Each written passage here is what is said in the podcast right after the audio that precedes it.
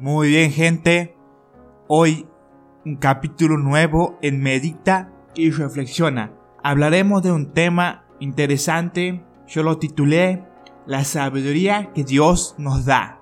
Nos basamos en el versículo de Primera de Corintios, capítulo 2, versículos 6 y 7. Leemos el 7 solamente, usted lo lee en su casa al 6, me lo promete, ¿sí? Dice, mas hablamos la sabiduría de Dios en misterio, la sabiduría oculta, la cual Dios predestinó antes de los siglos para nuestra gloria. Habla sobre que Dios nos da sabiduría, una sabiduría en la cual Él nos ha revelado.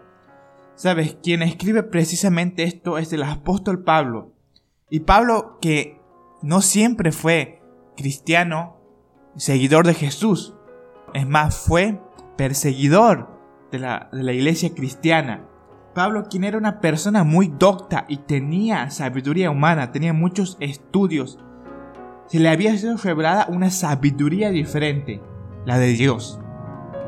Querido, si estás en el camino de Dios, Él te ha revelado y mostrado quién es Él verdaderamente. Y lo más probable es que mucha gente a tu alrededor cuestione tu fe, así como lo cuestionaban a Él no lo entenderán.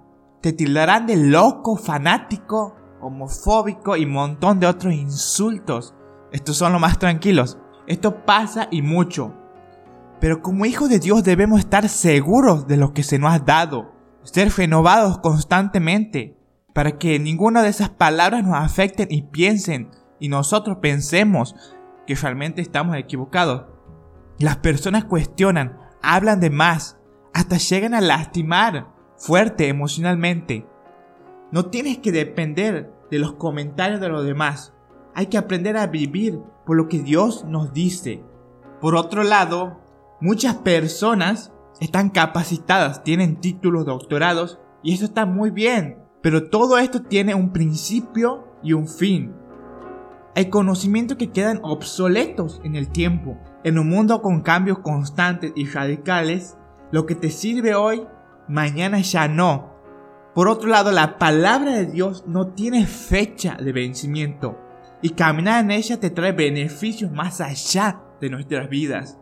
Creo que los creyentes deben ser conscientes del contexto en el cual nos rodean, ser sabios para poder dar un mensaje de fe. Esto se ve reflejado en la forma en la cual lo hacemos.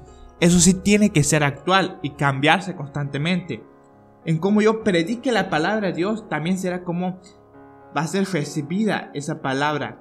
Hay veces que lo hacemos de una forma que no tiene relevancia para el contexto actual.